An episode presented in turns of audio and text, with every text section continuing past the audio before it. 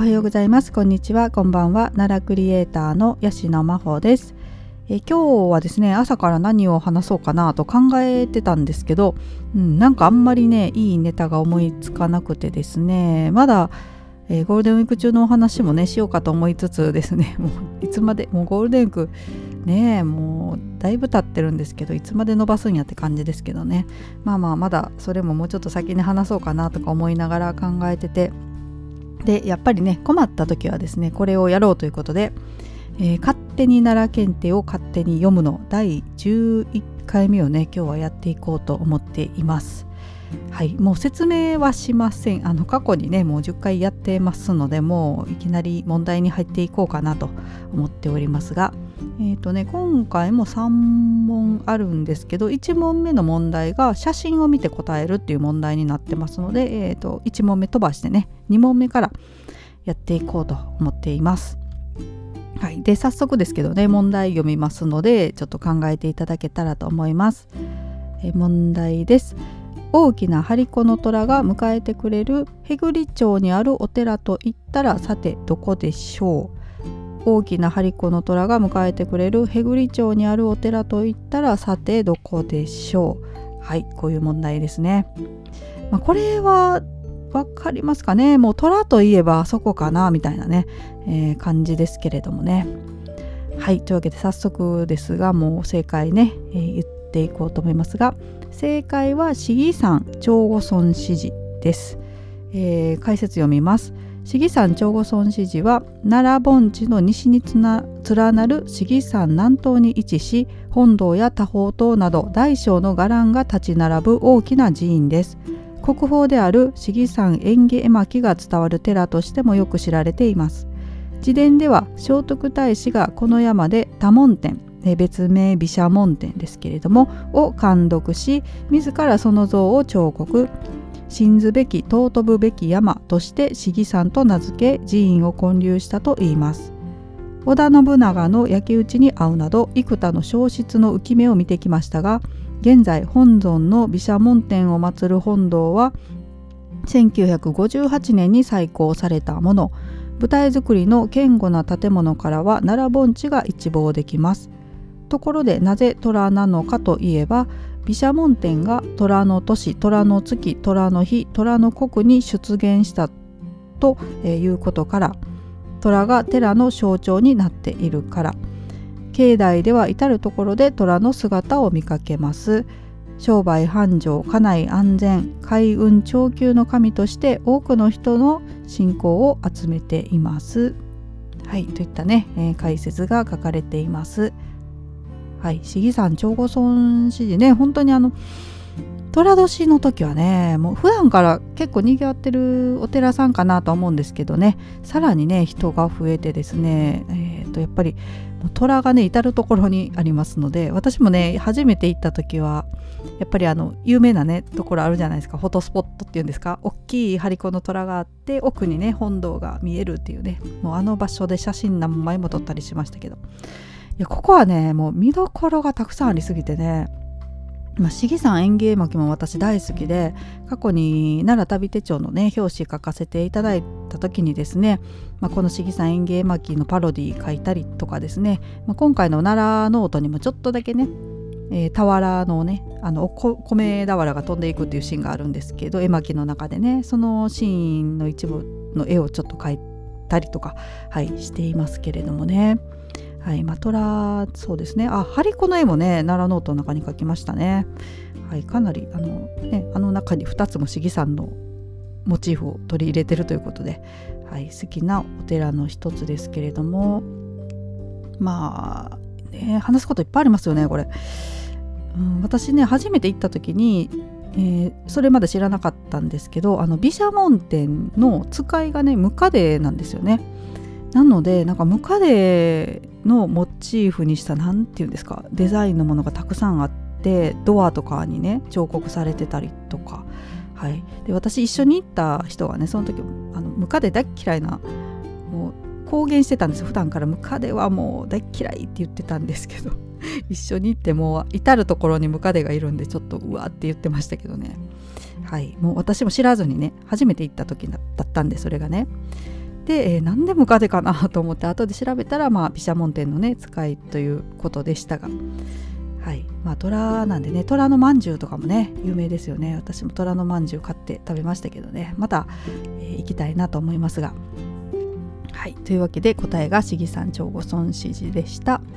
えー、続いての問題です、えー、読みますねまず。2月11日の砂かけ祭りで知られる河合町の神社といったらさてどこでしょう。2月11日の砂かけ祭りで知られる河合町の神社といったらさてどこでしょう。はいといった問題ですが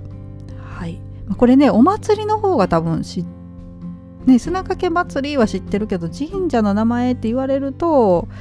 答えられない人もいるかな。どうですかね。はい。まあ奈良検定にはよく出てきますけどね。はい。というわけで正解です。正解は広瀬神社です。はい。解説読ませていただきます。広瀬神社の立地は飛鳥川や竜田川など大和平野を流れる大き多くの川が合流し古くから河川の氾濫や干ばつに苦しんできたところです。そのため広瀬神社は水の神としてまたこの地の農業の守り神として信仰を集めてきました。砂かけ祭りとして知られるお田植え祭、えー、別名恩田祭りは拝殿でのお田植え神事が終わった後牛役や旅人などが太鼓の音を合図に見物人に一斉に砂をかけるというもの。ここでかけられる砂は実は雨に見立てられたもので五穀豊穣や厄除け祈願そして田畑に恵みの雨を降らせてくれることを祈って行われます問答無用の豪快な砂かけが行われますので見学の際にはカメラにはビニール砂よけのカッパを着ているといいかもしれませんと、はい、いうことで解説書かれていました。えー、砂かけ祭りね本当に写真とかではね私もよく見るんですけど実際にね行ったことはないので一度はね行ってみたいと思うんですけれどもやっぱり砂がかかるのでね本当にカッパーも必要でしょうしカメラもねいいカメラだとね砂がかかるんでちょっとねちゃんと対策していかないとね壊れたりとか、まあ、レンズに傷ついたりとかねあるかもしれないですよね。はいまあ、一度行ってみたいなと思っておりますがなかなかね機会が2月11日ということですけれどもね。はいまあ、これねあと、えー、この砂かけ祭りに関係してるかどうかっていうのは分からないってことなんですけど、まあ、奈良県のね、えー、妖怪としてですね、まあ、有名な妖怪の一つにですね砂かけババアがね、えー、いるんです、まあ、砂かけ坊主だったりもするみたいなんですけど、まあ、奈良県だけじゃなくてあとどこだったかな？なんか兵庫県とかその辺にも伝わってるみたいですけれども、はい、違ったらごめんなさい。いつものことですが、えー、で、えー、これ砂かけばば砂かけ坊主なんですけれどもね。えーと、光明寺っていうお寺の前を通ると上から砂をかけられるっていうね、まあ、伝承が残ってるみたいですがこちらもねあの河合町のお寺みたいです。でまあね関係ないとはいえね、こういう伝説が近くの寺にあるっていうのはね、まあ、何かしらあるんじゃないかなとは思いたくはなるんですけどね、まあ、確証はないというかいう感じですね。広瀬神社の関係者の方は、えー、この砂かけ祭りと砂かけばばあなどの妖怪とは関係がないっていうふうに言ってた言っておられたそうですけれどもね。はい、まあまああの奈良県の妖怪といえば砂かけばばあということで これからなんかそんな気があるかな。奈良県に妖怪いるんかなみたいな話になったらねちょっとえー、こういう情報も使っていただけたら 使うとこないか。はいとか思ったりしております。はいというわけでえー、っと勝手に奈良検定を勝手に読むのね第11回目をこれで終わりたいと思いますがまあちょっとだけ最後ね雑談してみようかな。ね、今日ねツイッター朝からまた見てたら私もだいたいツイッターで情報仕入れるんでツイッターをね眺めてたらですね、えー、明日ですね5月26日金曜日の19時半から総合 NHK の総合、えー、奈良県域限定ということなのでこれ私ね今見れないので、まあ、実家にね録画してもらうかあと NHK プラスでね見逃し配信もあるということなんですけど、えー、番組がありましてタイトルがですねえっとこれこれがタイトルなのかな？えっ、と、あ、これか？ごめんなさい。ちょっとえっと、まあ、幸福寺のね、番組なんですけど、五重の塔天平の証というね、えっ、と、物語を奈良からということでハッシュタグつけてられますけど、えー、と幸福寺国宝誕生と復興の物語ということでされるみたいです。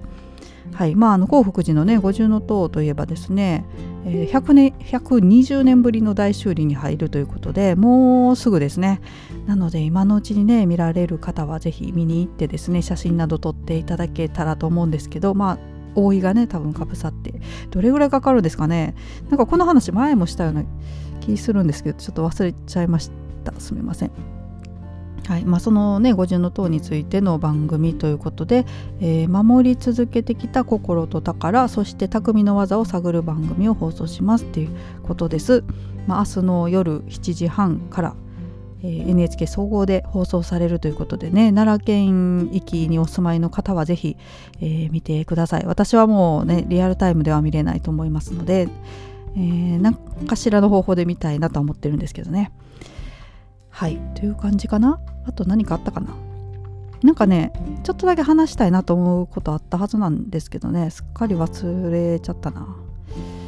はい。まあ えっとまたね、えー、また思い出したら明日以降話したいと思います。それでは、えー、今日も最後まで聞いてくださいましてありがとうございました。それではまたさようなら。